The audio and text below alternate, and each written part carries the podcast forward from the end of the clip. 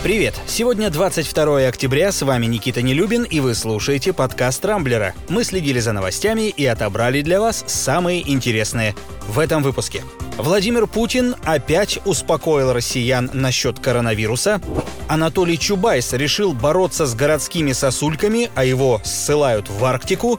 Россиян в ближайшее время некому будет возить. No Criminality. У дочери Виталия Мутко нашли недвижимости на 110 миллионов рублей. А уральские казаки изящно потроллили Василия Чапаева.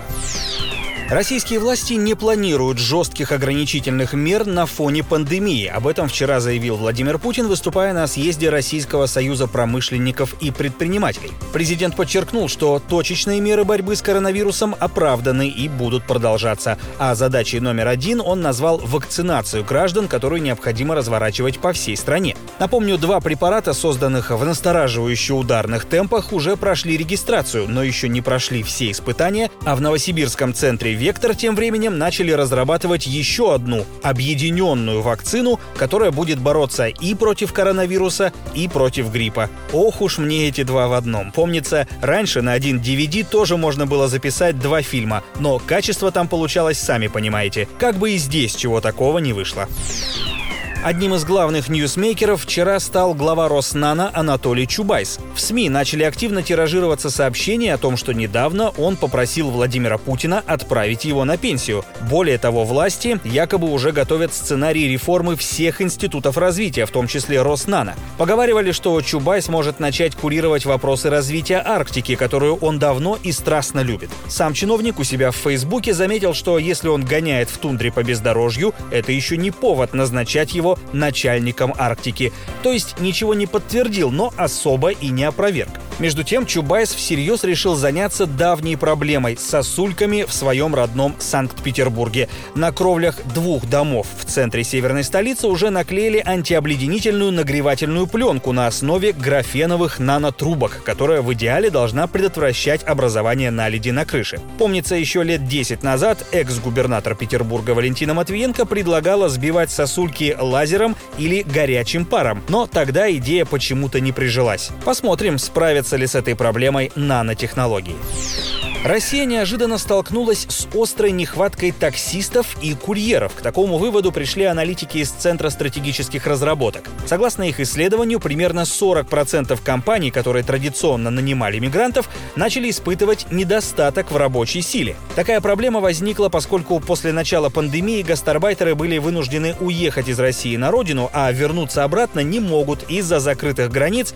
или отсутствия жилья и социальных связей в нашей стране. Причем, по словам специалистов, специалистов дефицит кадров будет наблюдаться еще как минимум полгода. Не уверен, что стоит сильно переживать по этому поводу. Тем более, что согласно все тому же исследованию, лишь 25% отечественных компаний, нанимающих мигрантов, заявили, что те более ответственно относятся к работе, нежели россияне.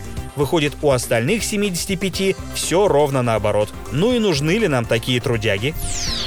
Лавры одного из лучших расследователей антикоррупционеров Алексея Навального, похоже, не дают покоя другим, но малоизвестным медиа. Вот, например, вчера издание «Век», правда, ни разу о таком не слышал, к сожалению, вывело на чистую воду дочь вице-премьера, а ныне главы госкорпорации Дом.рф Виталия Мутко. У Марии Сомовой нашли недвижимость на 110 миллионов рублей, при том, что собственных источников дохода у нее вроде как нет. В общем, там все, как говорится, по классике. Расход роскошные апартаменты в самых престижных жилых комплексах Сочи и Москвы, купить которые сама дочь Мутко явно не могла себе позволить, соседи, сплошь высокопоставленные чиновники и видные деятели бизнеса и спорта. Конечно, непотопляемости Виталия Леонтьевича можно только позавидовать. Впрочем, то же самое касается и других слуг народа, которые живут явно непосредством, да еще и умудряются избегать уголовной ответственности за коррупцию. Но, как в свое время говаривал сам Мутко, no criminality, in Russia. Абсурдная, а потому исключительно российская история произошла накануне в Оренбургской области. В одном из сел открыли памятник казачьему полковнику Тимофею Сладкову.